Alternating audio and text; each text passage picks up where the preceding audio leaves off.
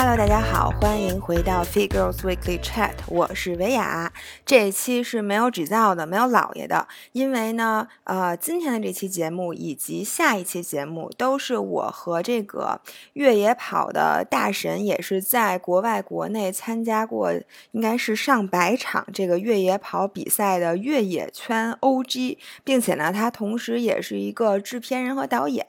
呃，他的那个雅迪跑世界，其实我看完了之后对我启发非常大，所以我请他来一起聊了两期关于推荐的一些比赛呀，然后呃很多很多关于安全的这些干货、装备的推荐和另外很多很多他比赛的经历。所以呢，希望大家喜欢听我们俩聊的，真的我觉得啊还真是很不错的，既有干货，内容又很丰富。如果你们喜欢听的话，可以在底下给我们留言，我们可以定期请他，因为今天这两期节目里其实更多的是。泛泛的谈，很多内容其实都是值得展开的，好吧？话不多说，那我们开始吧。哎，大家好，我是关雅迪。因为我为什么要请那个关雅迪老师呢？是因为，呃，我最近入坑了这个越野跑。多久？入坑了多久？呃，两个月吧。啊，那是真入坑，太好了！你这就典型的小白的真白。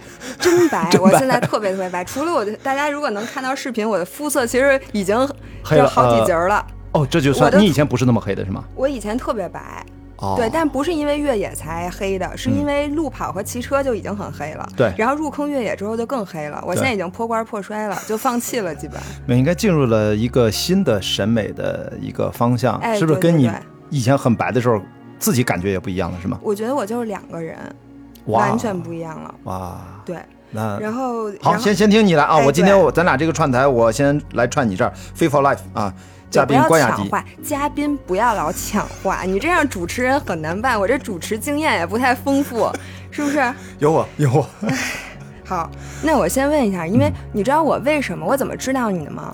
其实就是因为我入坑越野跑之后，我特别特别想看，就是首先是比赛的实况。就是到底这个叫什么大佬都是怎么参加比赛的？然后这个比赛是什么样的过程？对。然后我其实是在 B 站上一搜，嗯，然后就发现前三个这个 result 基本上就有你的这个雅迪跑世界。哦。然后我一下子就把你基本上第一季、第二季还有零零散散的，我在这里向你提一个要求，你能不能把 B 站的那个名字你给整理一下，行不行？因为你知道我缓存视频之后，我发现它那个是乱的，有好多缓存了上没缓存下什么的，所以我有的都看的半半拉拉。因为你有的是什么 S E 零九，有的是什么第二季什么，就那个名字都起的不一样。对对对，跟我们的视频是一样的，你知道吗？我们的视频也是基本上找不着，就你想翻以前的什么你都找不着，因为那名字起的很乱。但是呢，我基本上把你这个能看的视频都看了，我觉得这个是其实对我特别重要的一个入坑。哎，我也发现，好像是很多朋友会也会这样的反馈给我，特别是有认识的，也完完全不认识的。大概有两个系列，一个是呃，雅迪跑世界第一季、第二季、第三季，分别是十二集、十四集和十八集，这是一个系列。然后就是跑出勇气是一个系列，这个就没有什么编号。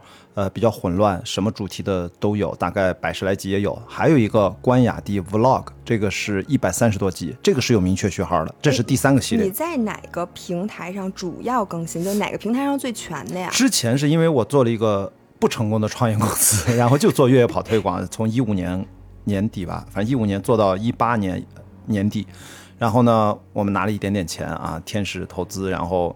一直亏钱嘛，后来我说咱别亏了，但是这公司呢，我也不承认，就咱要清算。我觉得，啊，还是这几个创始人啊，算是合伙人，我们就继续有活干活。我们这个公司就暂时冷冻。后来一九年，我这不就去参加克里伯环球帆船赛了嘛？嗯。但是我一直希望这个公司，希望不管是我在做户外运动的推广，还是以后拍电影，我希望这个公司还能够活下去，它有意义。所以说，我们当时用这个公司注册了一些账号，那是可能稍微的，现在回头看有点乱。我觉得以后呢，用我个人的名义把这些值得留下来的内容再重新梳理一遍，再上传一遍。对，对于一个新手来讲，我觉得你所有的内容都是非常非常值得，就是是一个对新手最好的一个叫 orientation，叫什么？就是一个呃，开学了先逛一下，你像大学不都有 orientation 吗？哎第一周吧对对对？orientation week 对吧？没错就是这种啊。所以呢，我现在就想开始提问了，啊因为我的这个播客的听众呢，嗯很多是就是我们平时也就是跑跑步，很多女生是为了减肥，比如说入坑了这个路跑，然后现在可能参加一些半马呀、全马的比赛，嗯然后很多人是因为我这次刚刚入坑了这个越野，我只参加过一个比赛啊，就是莫干山，就是我去找你的那次。啊，一起对不同组别跑了同样距离啊。对对对对，这个故事一会儿再说。然后呢，我你参加过那么多的比赛，首先你参加过多少场越野比赛啊？呃，我我觉得如果把国内算上，那就很多了。如果不嗯算国内的，国外的话，大概三十多场比较难度高的啊，比就较经典的一些大些比赛。家耳熟能详的。其实一部分是肯定是耳熟能详的，还有一些大家肯定都非常不熟悉的。嗯有一些雅迪跑世界拍了，有一些都没拍。因为我的确没有那么多预算，不是每次都带着摄制组跟着我。如果有的时候是我一个人，那可能是那个比赛难度很大，我想专注的去比赛。即使如此，也有可能都完不了赛呢。所以呢，呃，我拍摄大家看到的雅迪跑世界，是我参加国际比赛当中的一部分。哦，所以你能不能给我们挑两个？比如说嗯你参加过的所有这种越野比赛里面啊，对咱不区分国内国外，对，你觉得最艰苦的一场，或者是你觉得最还有有没有？比如说你最推荐新手参加的？嗯对对，你看哪个容易你就说哪个。其实最艰苦的一场，我是，但是我觉得特别逗啊！我觉得最艰苦的一场，也是我最爱的一场，就是三百三十公里的巨人之旅，因为我去过四次，嗯，所以这个是这是我唯一一个参加过四次的比赛。同学们，这个在啊他的雅迪跑世界应该是第二、第三季，第三季、第三季整个这一季讲的就是巨人之旅。对对对，它应该有四集，对吗？呃，讲我想呃，巨人之旅呢，其实我的十八集呢分成了两部分。第一部分好像是前七集是讲我参赛的过程，哦中间因为我救了一个人嘛，就是我参与哎，的。对对对，那个我一会儿要说。是的，嗯然后嗯后面的十一集或者十集吧，是讲的野外急救主题，是我跟孙令野老嗯师分着不同的话题，包括这次甘肃白银的这个五二二事件，很多人第一次听说失温这个词儿，其嗯实我们在三年前就很清晰的告诉大家湿温是怎么导致，湿温是什么，以及怎么预防。所以呢，如果大家感兴趣，这些话题都可以。不管是在视频号关雅嗯迪上，还是说在、啊 B 站，我还没传，我赶紧检讨一下，我回头去传 B 站去。我说呢，我看到的，你知道吗？你看到的是别人剪辑过的，把你那几集给你接一块儿了，哦但是也不全。哦，那那我官方赶紧先传一下，对啊官方去传一下。是啊，是的，然后这就是我最喜欢的一场比赛，也是最艰难的一场比赛。这两者看上去很矛盾，但是我也不知道为什么，就是三百三十公里的巨人之旅啊，这个我特别特别能理解，就是嗯我们所有人，其实你最后觉得最难忘的。然后又想再尝试的，往往是那种虐你虐的最惨的那个。我觉得这跟恋爱有点像，这是不是咱们被 PUA 了？我看来你是恋爱经历丰富。哎，今天这是个感情节目是吗？啊，是越野跑，先放一放。我觉得观众们马上就好奇了。对，你不觉得吗？就是嗯很多时候，就是虐你的那个东西，嗯和你真正喜欢的那个东西，你会有一个莫名其妙的关系。这呃肯定是有关联的，但是我也相信，肯定越野跑跟谈恋爱是不一样的 然后这个一会儿请静那个叫什么愿闻其详。啊！对对对，所以说呃你说的这个是巨人之旅是一方面，还有一个你刚才问是入门的是吧？就或者说，你觉嗯得，比如说像我这样的，我刚刚我我的我有一些路跑的经验，比如说几年的路跑经验。然后我现在呢，我上次莫干山不是参加了三十五公里组嘛，是的，然后我完赛的时间大概六个小时多一点儿，反，正就属于非常好，非常好。非常好没。有六个小时就你你说真的，我觉得你跑完就是越野跑完赛就是非常，你有没有受伤？没有，那不就很好吗？所以说，如果你中间摔了一个大口子，弄得特别惨，拉的浑身的伤痕累累，我觉得嗯，你要反思一下装备不够还是啥。嗯但如果说你在规定的时间，我只呃关门时间之前又没有受伤完赛，我就觉得非常好。这就是我觉得对于入门的跑者，甚至包括我自己，我也是这个要求。嗯，越野跑我没想去拿名次，或者说嗯我我想可能表现的比自己之前不管是训练还是不训练，反正能对自己交代的过去，我觉得中间过程那些风景对我来说意义更大。这个 我我的角度们只要看过你的节目的人，应该对你这个心态是非常了解的。这个我一会儿就要问你，你怎么有那么大的精神头儿，还给大家说啊，我现在到了哪儿哪儿意大利什么的啊 La Lavarina 什么啊主峰，然后大家看一下，然后那会儿你已经跑了好几天了，我觉得没有没有，那那个对，呃，如果是 Lavarido 的话，那是跑到了第大概一呃八七八十公里的位置吧。在我记得在巨人之旅那里面，你快跑完了之前还给大家介绍拱门呢，啊对对对。后面这是一种历史悠久的 啊拱门，对对对。竟然你的状态。啊。然后妆也没花，头发也没乱，眼镜还戴的好好的，也没有那个你说的那是 Donuts，那是一百九十二公里之前，然后进入 Donuts 之前，因为的的确确，你看到那个地方是我下山的时候，它有一条河，有溪水，嗯。我在河边还洗了洗脚，洗了洗脸，溜溜达达。啊，对因对因为那是一段连续将近三十公里的持续下降，从嗯。最高峰上一个大赛段的海拔三千三百米，嗯。一直跑到你说那个拱门海拔只有一百三十米，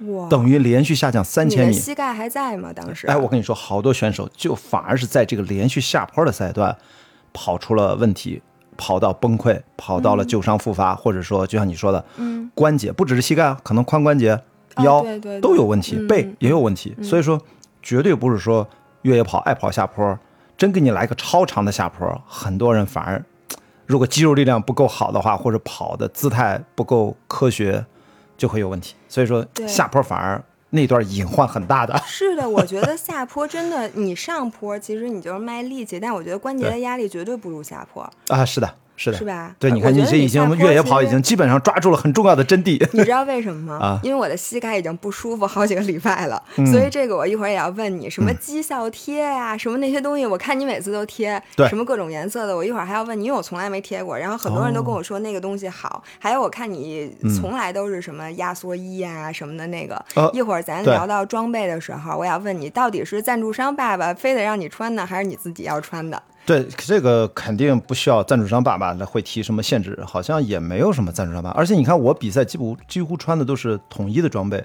一开始呢，对装备好奇，就会穿的。你看到雅迪跑世界，特别是第一季的时候，嗯就穿的跟一个花蝴蝶似的，你知道吗？是的的就各种颜色撞色，配的就怎么亮眼怎么来，怎么看着有点难受怎么来，你知道不吧？难受啊，我们呃看着挺舒服。越到后来，你再看到，比如说哪怕是第三季里面，其实，嗯，对于装备就的依赖性在不是减弱，而是理解了身体和装备的关系，嗯，呃，反而会穿的够用就可以了，也不是特别会介意它的功能。呃，核心的装备功能非常关键，比如说你的冲锋衣，嗯。啊，面对这些狂风暴雨，你就要保暖，嗯然后。就阻隔这样的，就是你的，就是你有一个空气的隔层能够保暖，嗯。然后能够防风很重要。其他的像我们短裤什么的就不会穿特别复杂的，对呃，像军人之旅就是普通的短裤就可以了。我也得让你给我科普一下，因为我光买冲锋衣这个我就买晕了，什么 软壳、硬壳、风壳，什么乱七八糟的，然后有有什么一千多的，还有好几大千的，啊我就已经已经已经乱套了。一会儿一会儿一会儿也可以聊到装备这个地方，因为我们今天桌上还摆了几样，反正我都觉得还我觉得非常有特点，呃一会儿可以跟大家怎么讲一讲。你这是有备而来啊！不是因为以这个是送给你的啊，这个这个这个这个韶音耳机，我跟你说你你肯定有啊，但是我觉得多送一个有备无患，因为我我没有红的，啊那正好太好了，这个你拿走，因为我才发现我去年才开始在国内参加比赛，我才发现国内越野跑爱好者非常爱用这款耳机，你发现它市场占有率非常高对，是的，因为我我很奇怪我不骑公路车嘛，然后啊我们也是带韶音的，哦，所以说它在户外其实就已经对非常非常流行了。我觉得十个人里面差不多得有个三四个。就我我在柴谷汤寺的时候，去年、嗯我就站在那展台那儿，我搭了一个台子在那儿做活动，我就看看就是眼前走过去的这几千的参赛选手，这个随处可见。啊，是的，所以我觉得没想到这个真的是是一个是一个很很很好很好用，就是它完全不需要塞到耳朵里面。对，就靠骨传导我能说我六十六岁的老母亲和我九十多岁的姥姥都用这个吗？因为他们戴耳机，它塞进去会疼，所以它时间长难受，而且那个损伤听力。哦，对，所以他们现在在马路上遛弯儿的时候都戴这个。哦，原来我看啊，同学们啊，看这老年人专用啊，老年人专用。你看这像老人哎，这这姑娘可以忽略啊，这还不是咱姥姥漂亮的啊，这个真是真的哎，我跟你说，老年人啊，的确是你要这么提醒我说，我爸我妈都应该来一个。干嘛？这怎么你也准备要回去？别别别别我还有这是我的。不是你真的是提醒我了啊！对于老年人，真的是一个很好的一个选择，因为它骨传导它不存在，老化的问题。伤对，而且它也不伤耳朵，而且他在马路上走的时候，他还能听见什么后面摁喇叭的声音，他不至于有危险。哎，这是咱们越野跑，其实很多朋友，我最早呢就是嗯不建议大家戴入耳式的耳机去跑步，不就特别是在户外，嗯，你场地赛无所谓，对，你在家里面小区什么就还好，对，但凡在山野环境里面，我曾经一直告诉大家，为什么你看我把这个耳机摆出来了，就是因为这个耳机它不违背我的最初的一些认知和原则，嗯，因为就像你刚才说，它的安全性是第一位的。没错。所以你在马路上，你别说野外了，你在马路上，你就算是夜跑，或者说你慢跑，你这么多的摁摁摁铃铛的那个对对交通的问题，你得听到铃铛，对吧？谁的共享单车转转铃铛能听到，有汽车的喇叭能听到，你最好不要戴耳机去在户外跑，这种我觉得就特别好啊，行，太好了。这个你有这么多的新的体验，我都没想到老年人这个市场。是吧？对对对，可能是因为我们干直播的那个干惯了，哦对哦，你是不是带过这个给他们卖过这个？反正骨传导。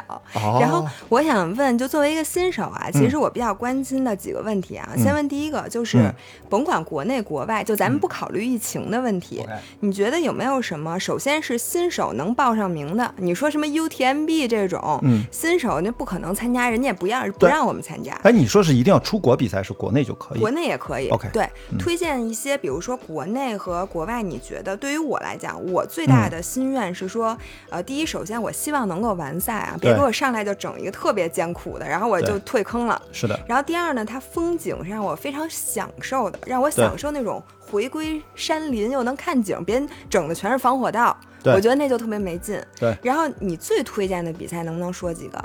我觉得，如果从我去年啊，去年呃，在国内参加了几场比赛，有几场我的印象是比较深。一个呢，哎，你看一下，没事，咱停一下。应该你看我也，它熄屏了之后，它还在录，所以应该是绿灯就在录吧？哎，对，应该是，嗯，没事。哎，我这密码儿，这是我的电脑吗？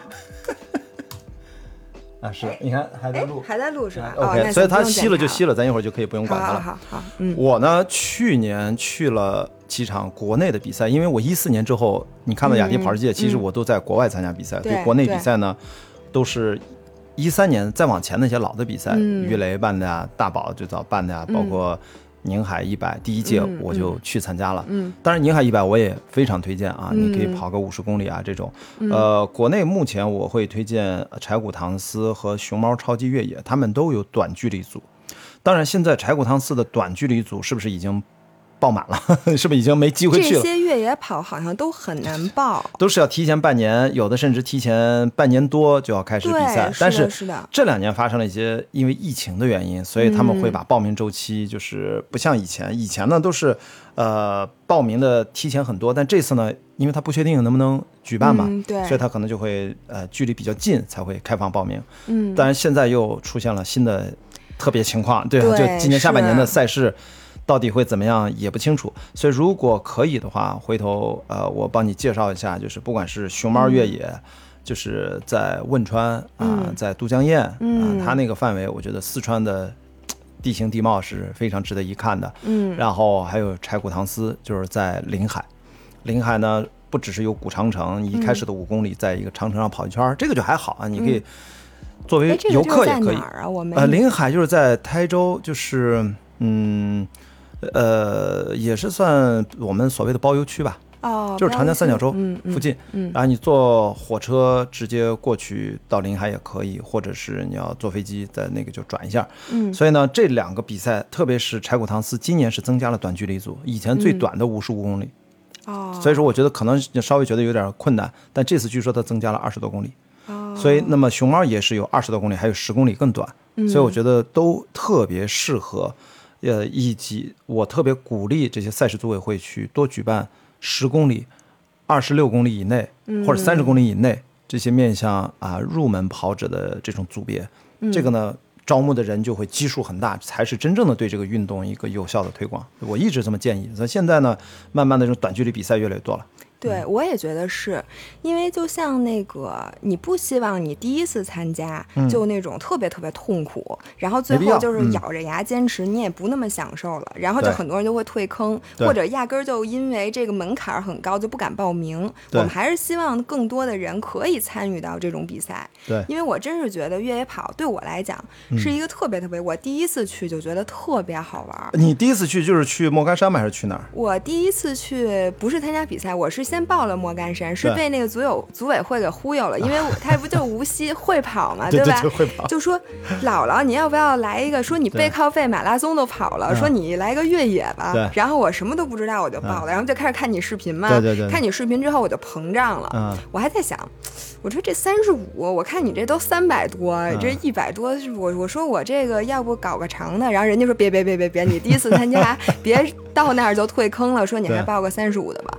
于是我报。了之后才第一次训练，嗯，然后我第一次训练就去三峰，嗯，就绕跑了一圈哈，跑了一圈，嗯，对，二二十一公里是吧？呃，对，二十一公里，嗯，然后我当时虽然说我最后也很狼狈啊，然后我的脚底各种磨破什么的，然后进沙子我也不知道，然后膝盖也疼了一个星期吧，真是岁数大，但是我真是觉得，就像你说的。我记得你有一次视频里面说说你觉得越野跑你为什么这么喜欢，是因为让你找到了你小时候在那个山里面奔跑的那个感觉。我觉得虽然我小时候没怎么在山里边跑过，但是我觉得我找到了小时候那种那种快乐，很单纯，对，很纯粹，对。然后我想问你，就那个你拍视频的时候，我看的你那个视频可能已经是一四年。那是比较早，比较比较早的。对，你到现在你喜欢越野跑的原因有没有变化？比如说从最开始到现在，嗯，有没有什么不一样的地方？我其实我我自己其实没有什么特别大的变化，但是我觉得我我讲过几次，讲的不是很多啊。我觉得大家对我其实，比如说肯定对你来说，肯定也会有类似的误会。嗯，你知道类似的误会是指什么？就大家会觉得我是一个特别爱跑步的人。嗯，其实这是一个天大的误会，我从来不爱跑步。啊，真的吗？你不是说奥森修跑道你很兴奋吗？呃呃，当然那个奥森修跑道那又是十年前的事儿了啊。对。呃，但是那个时候是因为我当时陪着我的前任去快走去慢跑，我才开始恢复系统跑步的。那是一个非常偶然，就不是因为我主动要去跑步，因为我喜欢玩所有的运动。跑步对我来说是一个体能训练，它不是一个运动。我从来没把跑步当成一个运动。我说最大的误会就是我从来不喜欢跑步本身，我喜欢的是去参加一场又一场的。这种在山野里面的越野跑的比赛，我喜欢的是我在山里面的感觉，啊，我在山里面不断的靠自己的能力，当然也接受一些组委会的帮助啊，咱有补给站对吧？咱别吹牛啊，就是这样能让我持续的在山野里面翻山越岭的，嗯，去看尽所有的目之所及的风景，然后由此带给我的心情和感受，我喜欢的是这个过程，一次又一次，其实这是我的热爱。我对在钢筋混凝土的都市里面，嗯，去跑公路马拉松，我就总觉得这个事儿让我不得劲儿，然后我也没什么兴趣，我也更特别懒。当然，以前小伙伴们一起玩，我特别开心。我们去亚索八百，在围着四百米的操场一圈一圈跑，那个当然是很开心了。但是，我也没有那么爱。所以说，看雅迪跑世界呢，我没有那么直白的说过，我觉得。不用说出来啊！但是咱们播客嘛，就为了直白告诉大家，其实肯定会有人对我有误会，觉得我一定是个超级热爱跑步的人。嗯，我觉得其实你想错了，你想多了。我觉得这一点，去去山里面去玩儿。就我觉得这一点其实对很多我我们的粉丝非常重要，是因为很多人呢，他从头就是为为什么要跑步呢？是因为要减肥，嗯，对吧？嗯，然后为了减肥呢，又看见比如我，我天天在那儿跑步，对，然后就觉得那我一定会非常非常热爱跑步这件事本身，对。但其实我也跟大家说过，我其实对于跑步本身，嗯，没有那么热爱，嗯，我热爱的是跑步给我带来的东西。其实我是一个很功利的在跑步的人，对。但是很多人不都是这样的吗？都从这个开始，咱咱谁那么理想主义的去跑步？这也挺奇怪的。有的，但是我觉得可能人和人分人，有的人就喜欢跑步，就是特别痛苦的那个本身，就他喜欢这种感觉。我觉得这可能是一回事儿。但对于我来讲，我每次去跑步，就跟今天早上我跑步，我之前都要做心理建设，我都会在家磨洋工，心想：哎呀。哎呀，你说要不我晚点再跑吧？心想不行，今天晚上还有什么什么什么事儿。然后最后都是别人说八点出门，最后肯定得磨到八点半。然后下楼跑个三公里，觉得哎呦，今天怎么心率这么高啊？哎，今天不行，太热了，别到时候我中暑了什么的，想想想。然后最后总是会需要说服的。OK，对，嗯所以我觉得像你这样的人，嗯其实本身对跑步这件事儿也没那么热爱。对我，我其实就很少像你这样去坚持去路跑，因为大家经常问我，你雅迪，你一周或者一个月你的跑量是多少？嗯。我觉得是对我熟的人已经再也不问我这个问题了，就我也没啥跑量，但是我经常提醒大家还是要去健身房训练，或者在家里面做一些体能训练，嗯。呃，比如说 CrossFit 啊、比如说你哪怕就是去一些健身房做一些阻力的力量训练，嗯哪怕就在家里面做 burpee 都是特别好的，就是不一定非得跑步。我一直觉得跑步它就是一个选项之一，嗯。呃，你应该是综合训练啊、让身体尽量的，因为我们不是职业运动员，职业运动员叫单项训练，嗯。他们是要把自己那个运动的那个指标的单项练得特别特长，在竞技比赛当中，他才能达到成绩最好，赢了别人。嗯。我们作为普通人，不是职业运动员，我们一定要均衡发展。就是说，我们千万别练的左胳膊比右胳膊粗，对，因为很多网球运动员他一定是对，偏的，是的。他一定不是平等的，但是对他们运动成绩就是好嗯啊。有些很多体育单项都是这样，嗯，所以我觉得咱们就跑步，它就是一个你想活动活动，想喘喘气儿、出出汗，嗯哎，跑步是最简单的。嗯划船还得有个划船机呢，游泳还得有个游泳池呢。你想啥呢？自行车你有自你有自行车吗？对吧？呀、要我就觉什么自行车啊？跑步就是真的就是你想运动了就没有借口的。像你啊，再怎么嗯挣扎，半小时你也下去了。对，你要不然对真的你骑个车你也骑你也骑行对吧？你对，而且你还得先把自行车放在你的小汽车上，然后再开一个小时到郊区，然后你才能骑。呵，你这是硬核的哈啊！对，那你怎么办呀？你要刷共享单车，你不还得花钱吗？跑步不是不用花钱吗？但这这个共享单车，我觉得一定要注意那个座位得调的特别合适，哎，不然你骑多了膝盖啊，对对，关嗯节是一种发力不太好的话，其实对身体不舒服吧。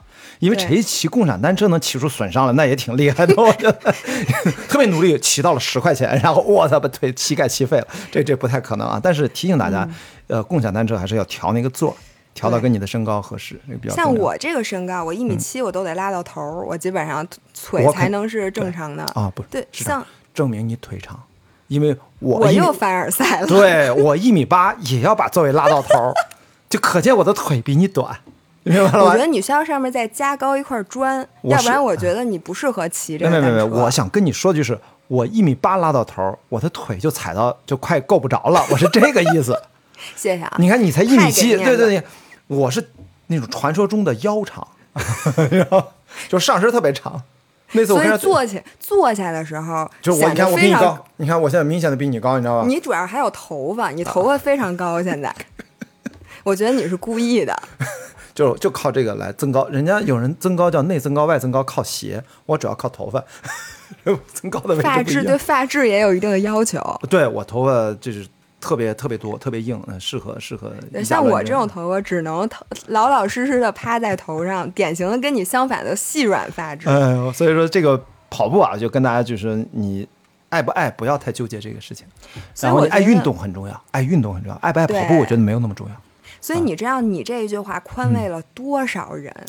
因为我特别反对跑步邪教，就是经常说，我千万不要把我当成关雅迪这种跑步邪教教主。我说我绝对没有那个教，我也不是那个教主，我也反对这个跑步包治百病的这种叫大力丸大法，就跑步什么都能治。但是因为你毛大庆那时候就好朋友嘛，他的确是说这个对抑郁症有好处。我说科学证明了，所以他说的当然是对的。但是千万不要让大家觉得好像我哪儿什么头疼脑热哪不舒服就去跑个步吧，有一定的积极的作用。但是呢，根本性上它跑步只是运动的一种啊，我就这个意思啊。是，然后我还想说，就是其实很多人都说啊，说嗯尝试越野跑，你必须要有一定的路跑基础。我觉得照你这么说，其实对也不对。嗯对它需要有路跑基础，那当然好，当然好嗯但是如果呢，说你路跑基础不那么稳固，你不不喜欢路跑，我觉得你直接入坑越野跑，没准儿，然后你为了越野跑的一个小目标去再去练力量，再去跑步，嗯你整个心态就会不一样了。对，你知道为什么吗？因为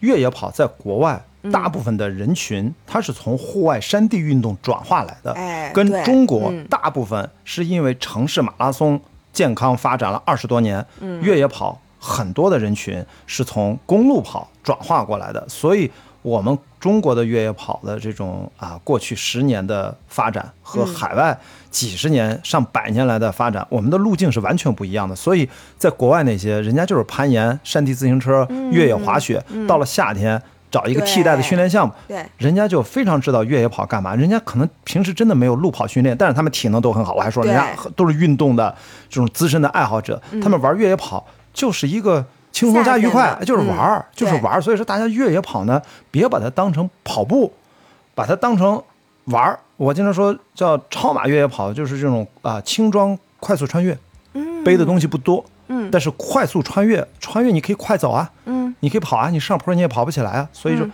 轻装快速穿越，这个就相对应我们叫中国叫驴友，国外叫这种徒步爱好者，嗯。那个叫重装，嗯。走得很慢，嗯。越野跑就是轻装快速的，其实就 OK 了啊。所以你爱有没有路跑？你说得特别对，对也不对，嗯，有当然好好对。哎，但是没有呢不影响，嗯。完全不影响。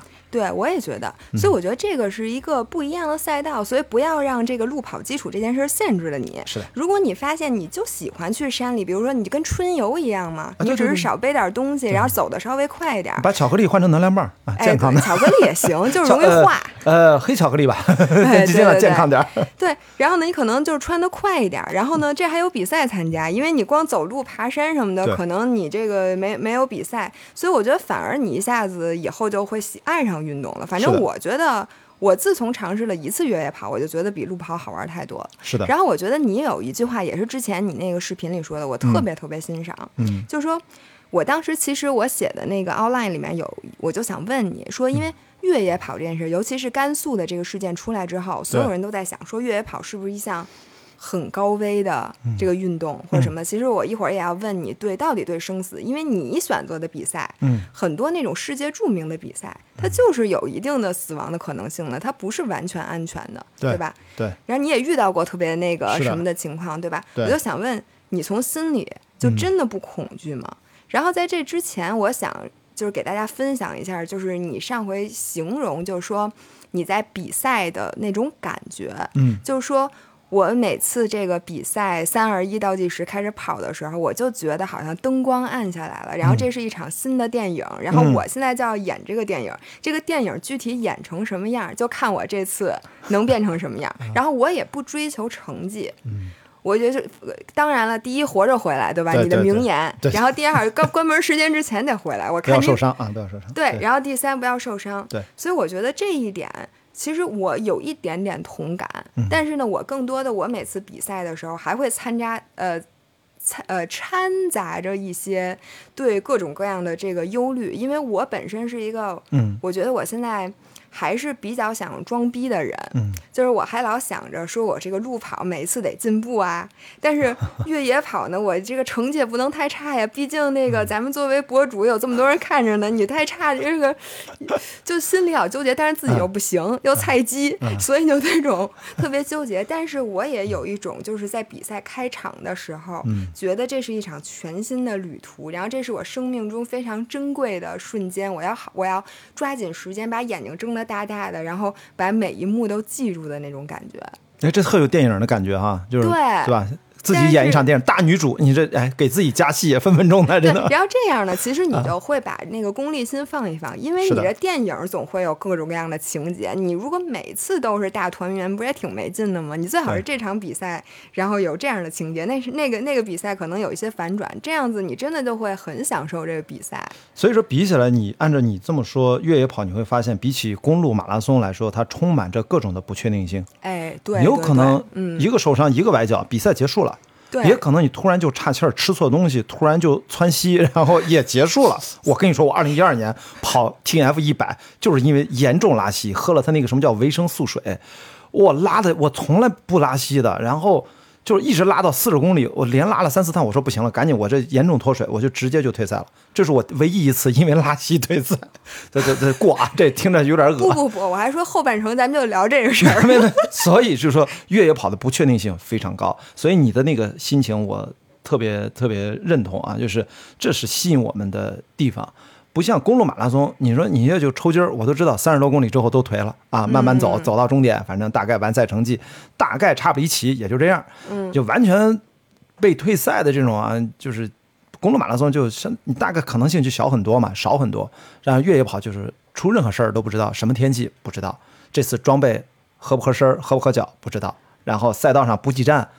提供的咋样？不知道路标清不清楚？不知道。然后大概能多少小时完赛呢？想的特美。然后百公里大概想了一个十几小时、二十小时，到最后可能很慢，晚了很多很多。所以我觉得这就是越野跑的魅力的，其实最重要的一部分。你说的恐惧啊，其实，呃，我一直说，嗯，通过越野跑，通过有点极限感觉的户外运动嘛，是很好的去触碰。呃，了解恐惧的很好的方式啊！一听到恐惧，我们就恐惧。你看，最恐惧的是恐惧本身，你知道吧？这是当然，这是人家的丘吉尔名言啊。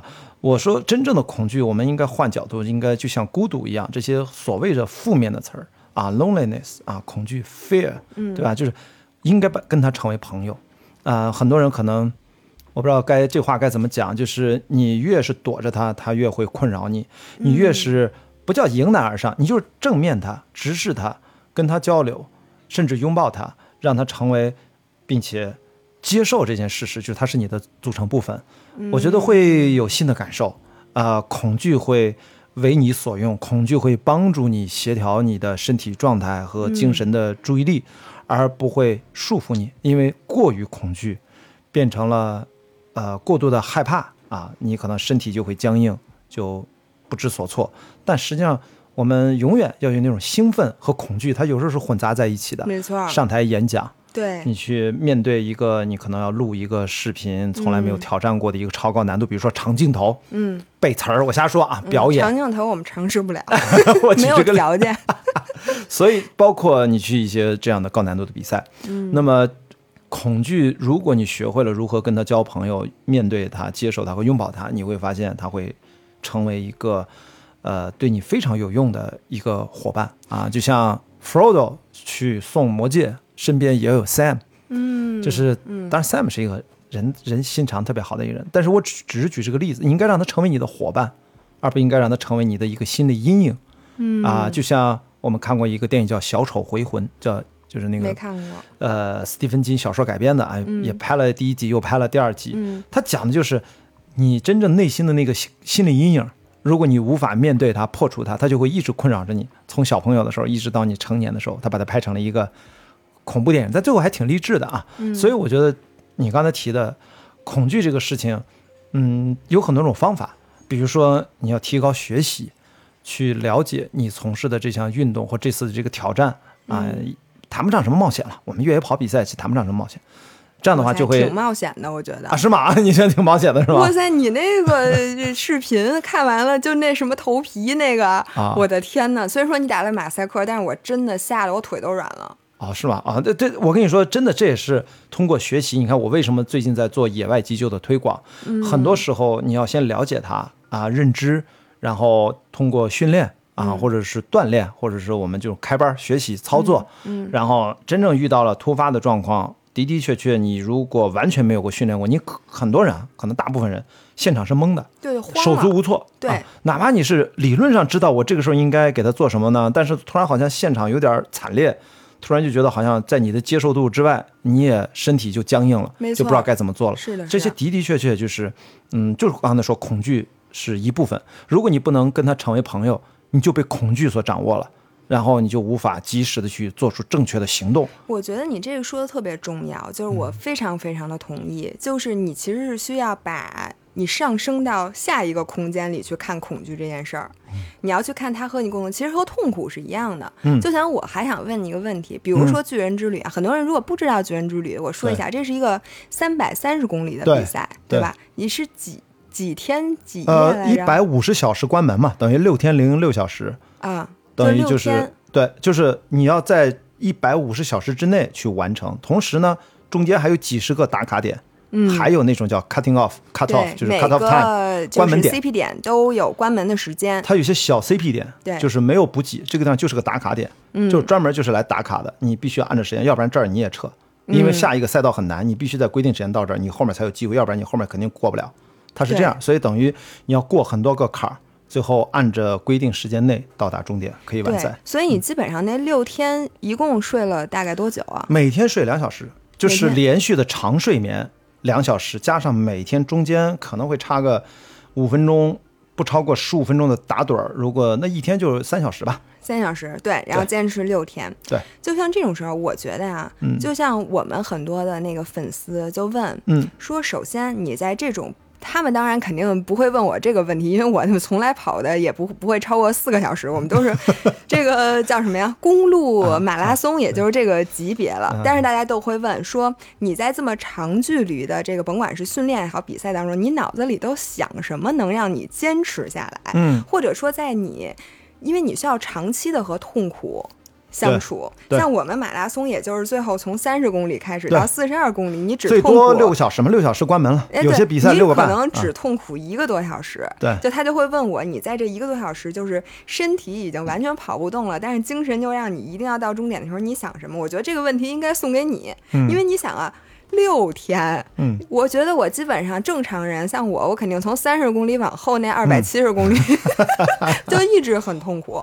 所以我想问你的问题就是，你刚才说是和恐惧怎么共存？对那你和这种痛苦是怎么共存的？有没有给大家一些 tips？其实，首先最重要，它不是 tips，它是一个嗯，怎么说？最重要的科学的规律就是循序渐进。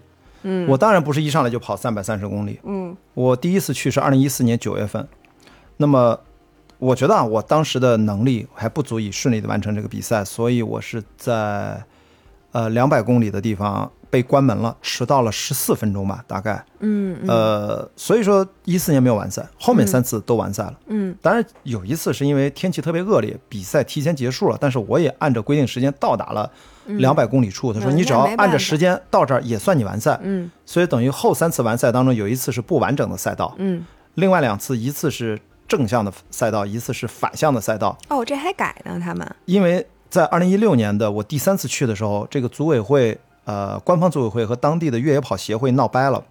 他们呢没达成共识，就产生了唯一的那一届很奇葩的现象，就是有两场比赛，同一个赛道，方向不一样。巨人之旅还叫巨人之旅，叫 Tour de Jean TTG。然后呢，越野跑协会呢就搞了一个叫 4K VDA，等于那波志愿者最后不干了，所以这个事儿就无法延续。志愿者说，我们沿路都是靠志愿者那些补给站，因为它赛道非常长嘛。嗯那说你们我们支持你这一次就折腾我们一周，然后你这还正反两回。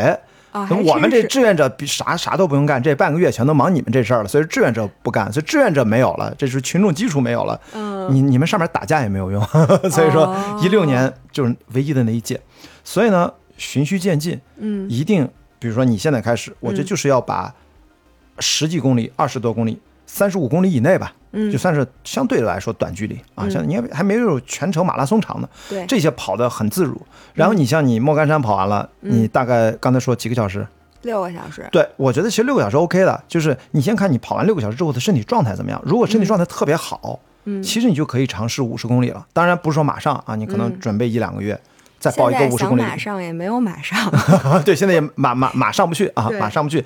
所以说你是慢慢五十完了之后，嗯还有七十，有很多比赛七十和八十的，然后到一百，嗯一百啊，这是一个很重要的坎儿。我建议一百这个位置你要多比几场比赛，嗯然后有过两三场甚至更长的三五场的比赛之后，你就可以往一百英里比赛去靠拢，跑一个一百英里。嗯你有了一百英里的比赛，如果也跑完了，觉得勉勉强强，反正虽然累，毫无疑问在三四十个小时才能完赛啊，那你就可以往两百英里，就是巨人之旅上去过渡。在这之前呢，你可以去选择一个两百五十公里的多日分段赛，因为巨人之旅哦，是多、日赛呢。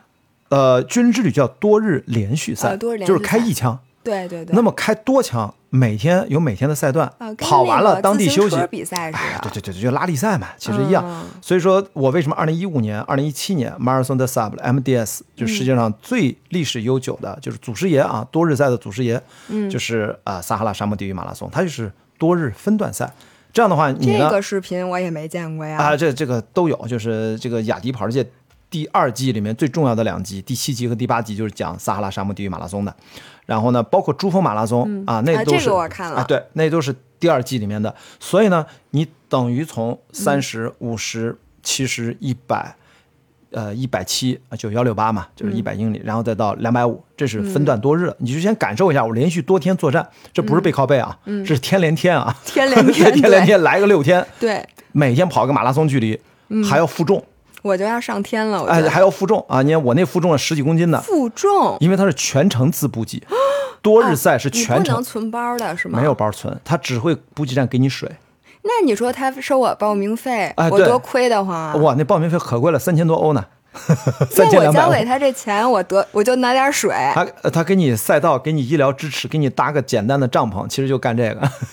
我真的觉得我很生气。我那你跑趟撒哈拉呀？你能去摩洛哥是吧？跑个撒哈拉也行，人家给那也那也是我自己个儿去花钱去的呀。但是他给你有保障嘛？人家哎，直升机好几台啊，当地的国家的军队给你支持。那还要保护你，因为怕一些什么流民骚扰什么的，对全程这那就跟行军打仗一样。那如果你连这个六天这叫别背靠背，叫天连天，嗯，跑个六天到七天你都没事儿，我觉得你基本上具备了可以去跑巨人之旅三百三十公里的心理素质。我现在就把这话放下，不可能，绝对不可能。所以我是跟大家讲，我二零一四年。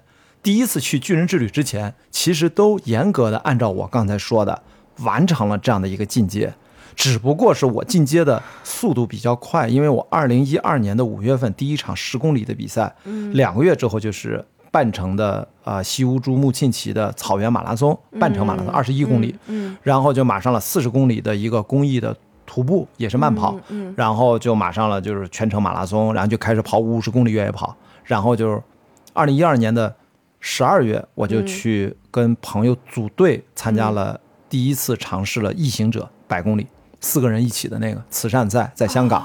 所以你看，我等于是在半年的时间，八个月吧，五月份到十一月份，呃呃六七个月，我就从十公里完成了我的第一个一百公里。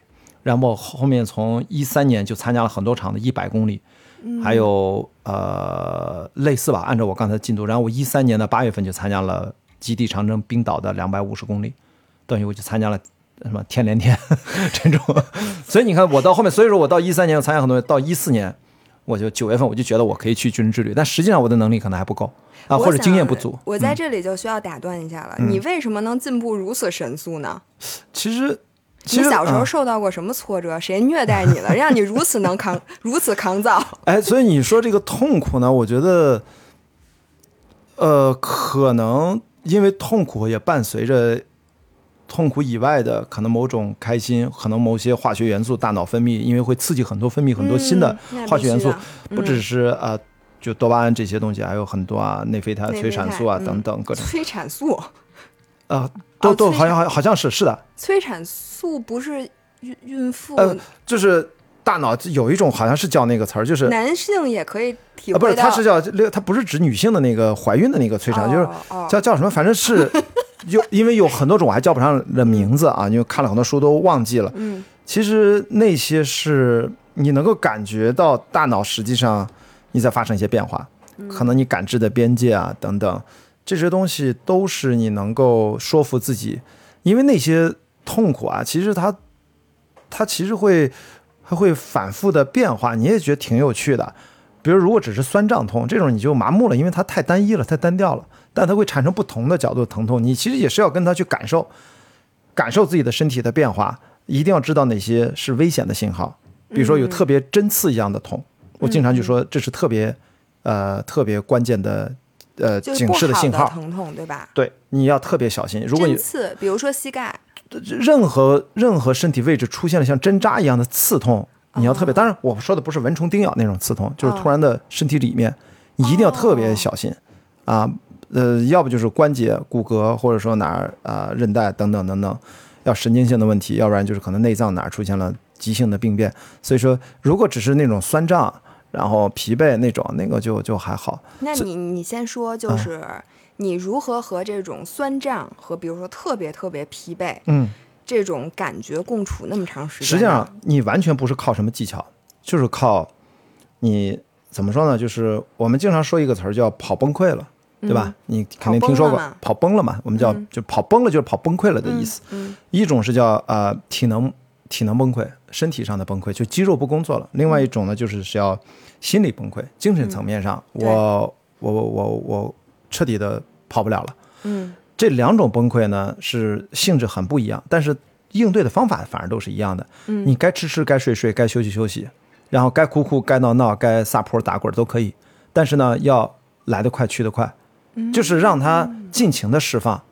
你肌肉锁死了，像石头一样硬，怎么办？废话，赶紧坐下，赶紧按摩呀。嗯拿这个肘自己对这个股四这块儿，嘎嘎嘎就那么来回压，就像盲人按摩手法一样嘛。你嗯自己给自己给自己，可就来，你也知道着急没有用啊！你说明你你这个训练不到位，你这个今天这个强度太大，超过了你的肌肉承受范围，你就特别冷静下来啊，深呼吸，然后去做按摩休息。一般五分钟不够，十分钟，十分钟半半小时，半小时不够。被退赛了，那你就退赛吧，说明你这不能完赛，就这样。那么如果是精神崩溃了呢，也是睡觉、休息、吃饭、补给，眯一会儿，心情就好了。如果这种心情不好，你哭呀、喊呀、闹、打滚都可以，只要别妨碍别人就行了。基本上就是让 真的，你非要拉人跳楼那不行啊！你说啊不行，你跳我只能跳崖。啊，就跳崖这都不行啊！你你就不要妨碍别人。但是我想说的就是别压抑自己啊，疼痛来的时候不要尝试去压抑，而是去感受它，去倾听它，哪些是正常的一些一些。基本上就是应激反应啊，那就这跑多了肯定脚会胀，对吧？嗯。但是哪些是有问题的？比如说要起泡了，觉得这个位置不对，赶紧把袜子脱下来看一看，怎么弄？贴个胶布还是怎么样？预防还是该抹点凡士林还是怎么样？嗯就要预防，别等着这个事儿爆发出来。那么你经历过很多次的崩溃，无论是刚才说的哪一种，我们经常说一句话叫“崩崩就习惯了”，就这样。就就崩麻木了。哎呦，你知道你说完这个，我觉得对我太安慰了。啊真的因为我一直都觉得我骑车骑哭过，嗯，嚎啕大哭，以至于我那天所有的照片都是啊，就这种，然后就没有一张能看的。对对对对。然后呢，跑步跑那个背靠背，星期六一场，星期日一场，到星期日到最后就是一边举着相机一边说。然后冲线的时候，完全就没有一张能看的照片。我一直觉得这是女性独有的，而或者是我独有的，他们都管我叫哭包。啊，然后特地还给我制作了表情包，啊就是一直哭，就那种各种哭。不错不错。不错所以我想问，你也崩溃过是吗？，对我们当年就是，嗯，你看我雅迪跑世界里面很多集到最后都是热泪盈眶，大家后头觉得我看你别哭了，你你还会对着镜头哭吗？就是这这后来我就不哭了啊。就早期很多的，就是你、嗯一种是你觉得哎呀自己终于完成了一个挑战，像刚才我说的这个。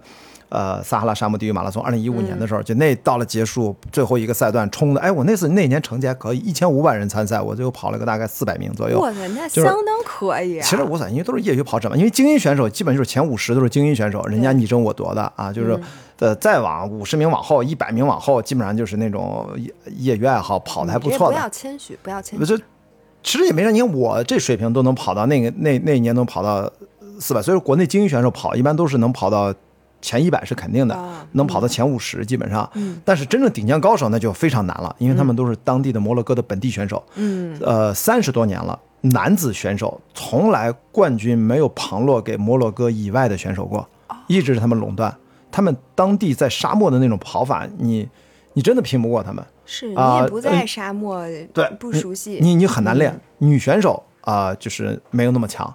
嗯啊，可能跟他们整个女选手整体可能是不是男女还是没有那么摩洛哥这个文化可能本身女生对，就是我就是男女没有那么平等啊，有可能。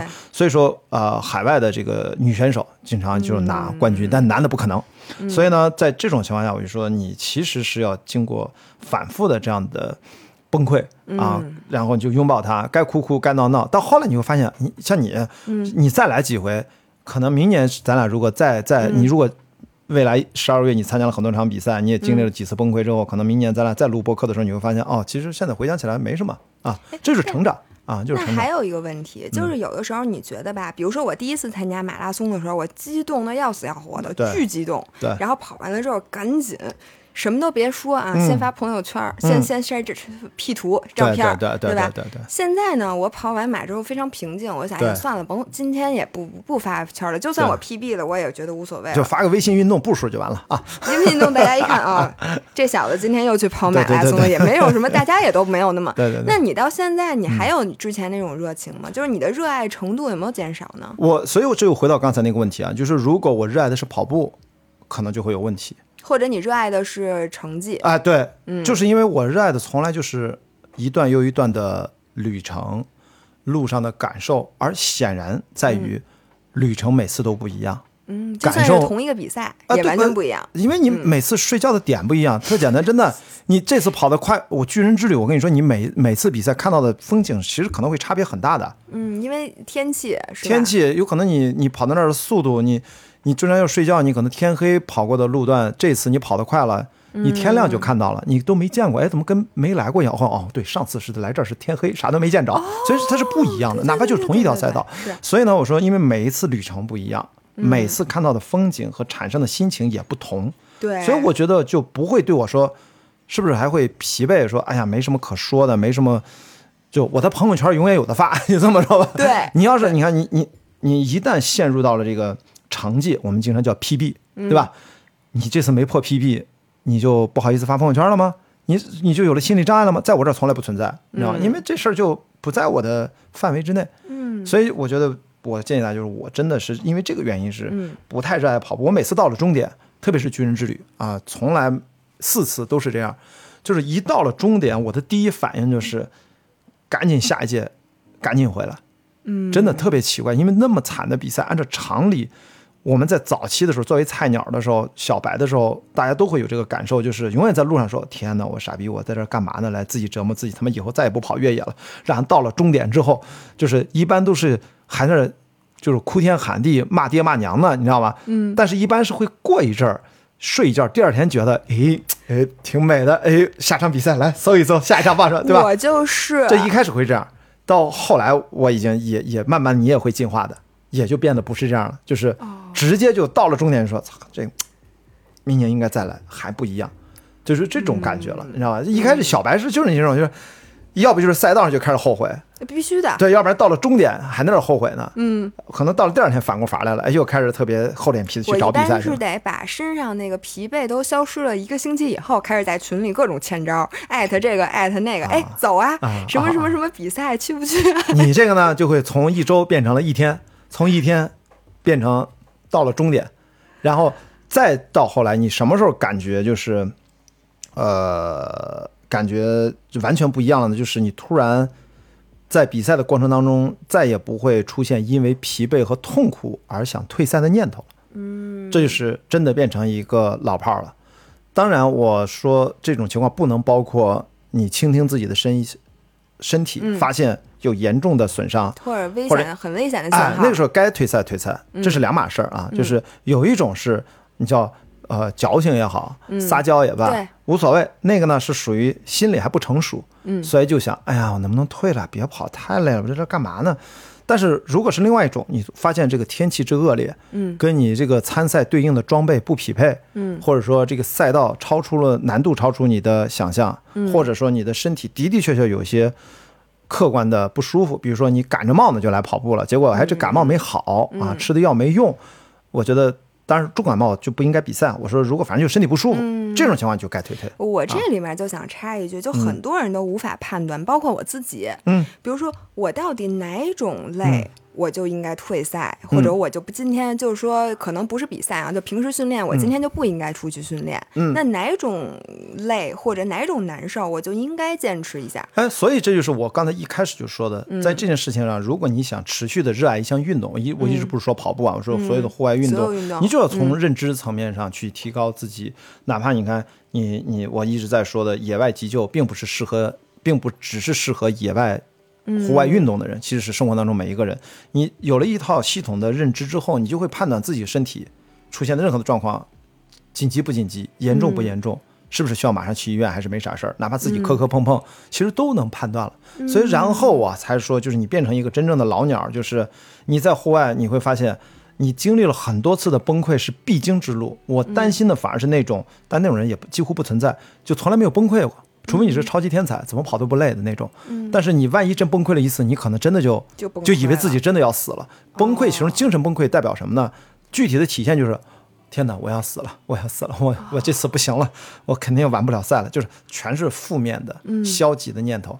但是这里面的确混杂着一种可能性，比如身体已经给了你信号，哎，你可能真的不行了。所以，所以这是你需要通过学习。你一开始呢，你会害怕，嗯就是你会发现，哎呀，我怎么喘成这样？呃，心率，但一般来说野外你心率高不到哪里去啊，嗯总之就疼的不行了，嗯我是不是腿要断了或怎么样？注意你是哪种疼，你也就知道这种疼不是我跑步姿态有问题，就是过度疲劳啊，嗯或者膝盖过热，赶紧要降温。其实其实没事儿，你像我们跑三百多公里，膝盖从来不会有问题，这是大家一个常识的认知的问题。这怎么回事儿？不是，其实就说明可以没有问题，就是你嗯保持你的姿态的科学性和正确啊，要有非常有经济有效率。所以在这种情况下，你必须真的亲历过足够多的崩溃的次数，嗯。你感受过你身体真正的边界，因为边界是一个动态的。啊，就你这次在这儿崩了，你下次过过几个月，你参加过几次比赛，你再到你发现不是说你的边界没了，而是你边界你的边界的不断但提高。你还是有边界的。但是我只是反对说你一下去挑战那个过高的极限，嗯，你一定是永远在跟自己的边界在这儿试探，嗯试探试探，他就给你拓展出一块儿。因为人的身体它这种补偿效应，就是我们练肌肉增长不都是先撕裂肌肉嘛，对损伤然后过量补偿。过量补偿，它有个补偿效应，所以身体也是一样的。所以呢，这个东西就是你真的崩溃过很多次之后，其实你就我刚才说叫麻木了，实际上你的身体变强了。你的精神变强了，这个东西你感受过了，你以后再遇到过你曾经的某一次的崩溃的经验，你说哦，这个这地儿大脑的这地儿我来过啊，这样你别在这儿撒娇，我知道这怎么回事儿，来拍拍屁股，就另外一个声音告诉自己拍拍屁股啊，休息会儿，差不多该干嘛干嘛，继续啊，这比赛还离关门时间还远着呢，别觉得自己就完蛋了，不可能，就你会有两个声音会反复的对话，你就养成了这个习惯，真的就是这是只能靠你崩几次。你你觉得你那个哭特别可爱，就是你多哭几次，嗯，多感受感受。嗯你下次你再哭，你会觉得自己可笑，哭完了就乐。我哭啥呢？嗨，不就这点事儿？你就你有这种心态没错没错，我现在已经有这种心态了，膨胀了，已经哦，原来叫膨胀了。是吧？对，然后我觉得你刚才说那个野外急救的那个培训，我真的觉得那个太好了。你是这次十六号到二十号有一场，对在在昆山，在昆山对，对我八月份之后还有没有？八月份我到时候欢迎你来，八月十二号到十五号在哪儿啊？还是在昆山。我我是包了那个营地，那个营地是一个旅美的建筑师。嗯然后他自己因为在美国定居了很多年，嗯。呃，生了两个儿子，嗯。儿子都长大了，然后他回国呢，他以前就是呃，应该浙江大学吧，建筑系，嗯所以他就自己建的这个房子，呃，自己家里投钱啊、哦花了一千万，就弄那营地，非常美式的一个营地，嗯。大概有四十张床位。然后我这次等于把这个，我们正好三十多个学员嘛，嗯。就算给包了吧，我算是做这样的一个公益宣传，然后希望随着随这几天，你虽然可能这次时间忙不一定能赶上，但是反正我每天会发小片儿，让大家知道我们这是。呃，大概比如三十多个学员分成两个班，嗯啊，很多都是赛事总监、赛事创办人。对吧？这个挖法这个级别嗯是四天，将近四十个小时的授课，强度非常大，每天晚上有作业的。嗯那么像国际野外医学协会 WMAI 这个组织，它系统的销售有那种一天的 workshop，就一天给你制造一些简单的操作、简单的原理，讲得很快。嗯然后还有两天的叫 WFA。就是就是两天的一个资质，也会给你发一个呃资质，就是你得花花钱了，就是还好。呃，到四天就是挖法，然后再学完这四天，如果你还想进阶学呢，叫叫 Bridge，叫过桥课，叫 WFA。过桥课你如果再过四天又毕业了呢，就是拿到的是叫野外第一响应人这样的一个资质，叫 Wilderness First Response。嗯就是这个一基本上就在国内能学到最高级别了，也是三年有效。你每三年要重新学一次，再交一次钱。嗯当然听上去啊，是不是人家国际的这样的一个组织想来赚钱？什么你也可以这么认为，但实际上呢，我觉得哪怕就是你公开报名啊，咱就挖发这个课，学费是四千块，嗯，四个整天四十个小时，就是一天呢也就一千块钱。真不贵。我觉得你目前在市场上，你随便找一个学钢琴、学英语的老师，要上给你上四天四十个小时的强化训练课，你说你得花多少钱？那一小时多少钱？所以说，我觉得呢，就是这个价格，首先肯定不能说便宜，嗯但是对于现在更多的人，在我这次推广的经验当中，我觉得是很多人，呃，报名费是一个门槛儿。嗯其实正更重要，他是愿不愿意有这个意识，拿出四个完整的嗯，时间，四天完整的时间来进行一个封闭式的学习。学习的是野外的生存，呃其实不是生存。呃，它就是野外急救，就是关乎于我们什么，比如说啊，什么叫野外环境啊？你听着好像是不是在山里面？其实不是这样的。一上来第一堂课就跟你讲野外，野外？什么叫野外？野外是指你现在用任何的交通工具，嗯嗯在九十分钟之内都无法抵达具有高级生命支持资源的场所，都叫野外环境，高级生命支持就当然医院就算是高级生命支持，当然比如说有专业的救护车等等等等，嗯，所以它是在这种环境下叫野外。比如你是在一个城市环境当中，可能你是比较偏的一个一个一个开发区或者什么，附近刚好医院还没建好。我举这个例子，你好像是在城市里面，嗯，也不是荒郊野外，但是你其实符合野外的条件。哎，我觉得这个特别重要。这个其实是，比如说你自己出去玩儿，对啊去徒步或者什么的，你如何判断你现在风险的等级？对，你就首先你上山之前，你得看一下你附近的医疗设设施，你要先看自身的资源、对环境的资源和是不自身的资源是九。十分钟能到一个诊所或者医院？如果不能到，你这个基本上就需要做不同的准备了，对，对吧？是的，你要做好，就是你得扛，能不能扛多久？所以我们的野外急救是说，在正式的医疗资源抵达之前，我们要在最嗯短的时间内进行它最准确、最有效的判断和处置。注意，我们不是诊断，我们不是医生，嗯所以说你没有任何医学背景。像我最早学的时候，我也是，这是最好的。嗯，其实最难教的是那些医生，因为他们待惯了。固定思维了，因为他而且他们这个固定思维是长期在高级生命支持环境下，就是在医院环境下要什么药，要什么呼吸机，要什么给什么，没有，野外啥都没有，资源非常有限，我们该怎么去处置？思路和判断的过程逻辑是完全不一样的。嗯所以就这次我们是不是看世界杯，埃里克森咣当就倒下了？对其实他那个地方他他一开始没有心脏骤停，他是突然的，现在还不知道具体情况，他嗯叫叫叫叫叫什么紧迫的那个叫叫啊濒死呼吸。嗯他一上濒死呼吸，就说明显的，你看到他那个镜头画面，能看到他两眼睁大了，嗯，就是腹腹部收缩，瞳孔当然我们看不见，能感觉到就只有进气儿没有出气儿，他不是那种没有他哦，就倒 是吧？就是濒死呼吸，就是他只有进没有出了，就是这个时候就是心脏这就是最急迫的这种反应，它无法正常收缩骤停了。这个时候你看，所有他的身边的第一个队友，首先你要把他的身体侧过来啊，让他保持呼吸道不要有压迫和阻隔，让看看他呼吸道是不是能够让他通气。这个时候抠抠嗓子有？呃，其实其实不是不一定啊，这个其实他们经常我看到有些人说什么不要咬着舌头什么，其实只要不是他咬不咬舌头，最重要是要看他的呼吸道有没有阻隔。嗯因为比如说在那一刻的时候，我们不知道，嗯我们瞎说，当然赛场上他肯定不会吃东西，万一我们不知道他是吃了个什么。啊，堵嗓子眼儿了比如嗯是吧？就是我不知道，就它它里面有什么异物，嗯，但是在球场上肯定他没嚼口香糖，也没干嘛，他肯定是对他也不可能把球儿哎呀，那不可能嘛！就是所以在那种情况下，一就是保持一个，他首先不会有什么颈椎伤，没有什么冲击嘛，嗯所以让他这侧面，然后呼吸道畅通。突然看到还是叫濒死呼吸，无法进行我们叫叫叫氧合和灌注，对吧？氧合就是你得呼吸通畅，嗯氧合出现了问题，所以说。当然，第二波专业就是第一波是他对医上了，第二波拎着担架那帮上来，拿着 AED 就来了，嗯嗯所以赶紧进行了 CPR。嗯 CPR 之后给他进行了 AED 的除颤，嗯啊，所以就把他救过来了。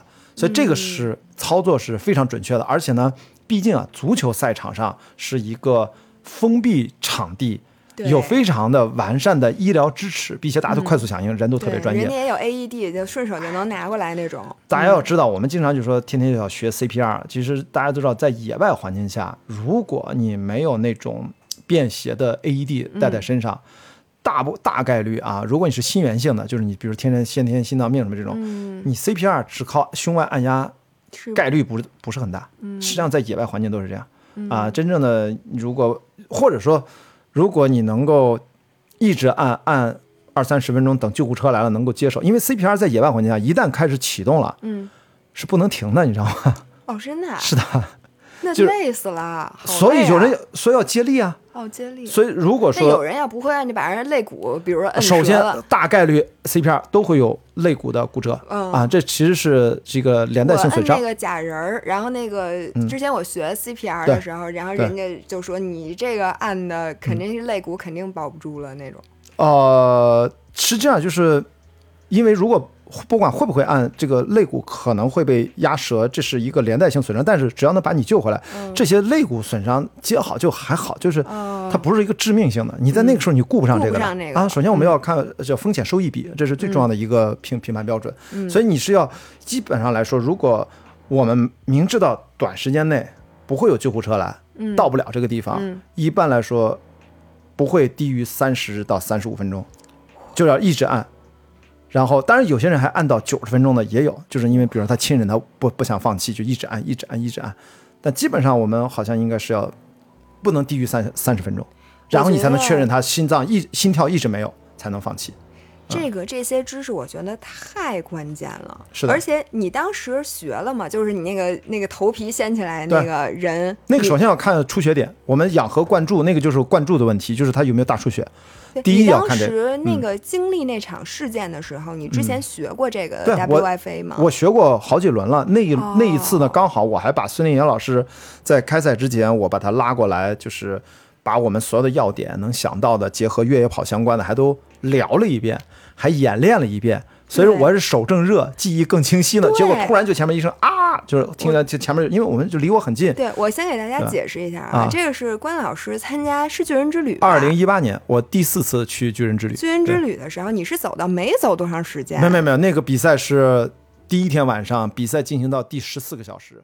OK，因为我和关老师后面还录了一个多小时，所以我们在下周三的时候再给大家放出来。然后后面半期呢，其实是一些特别特别有意思的，就像大家刚大家刚才听了一半儿，呃，等于是他在巨人之旅的时候遇到了一个特别特别大的危险，然后他讲了他是怎么应对的，然后之后还有他去比各种那种硬核的比赛的很多经历，然后我还问了他如何与自己的这个痛苦。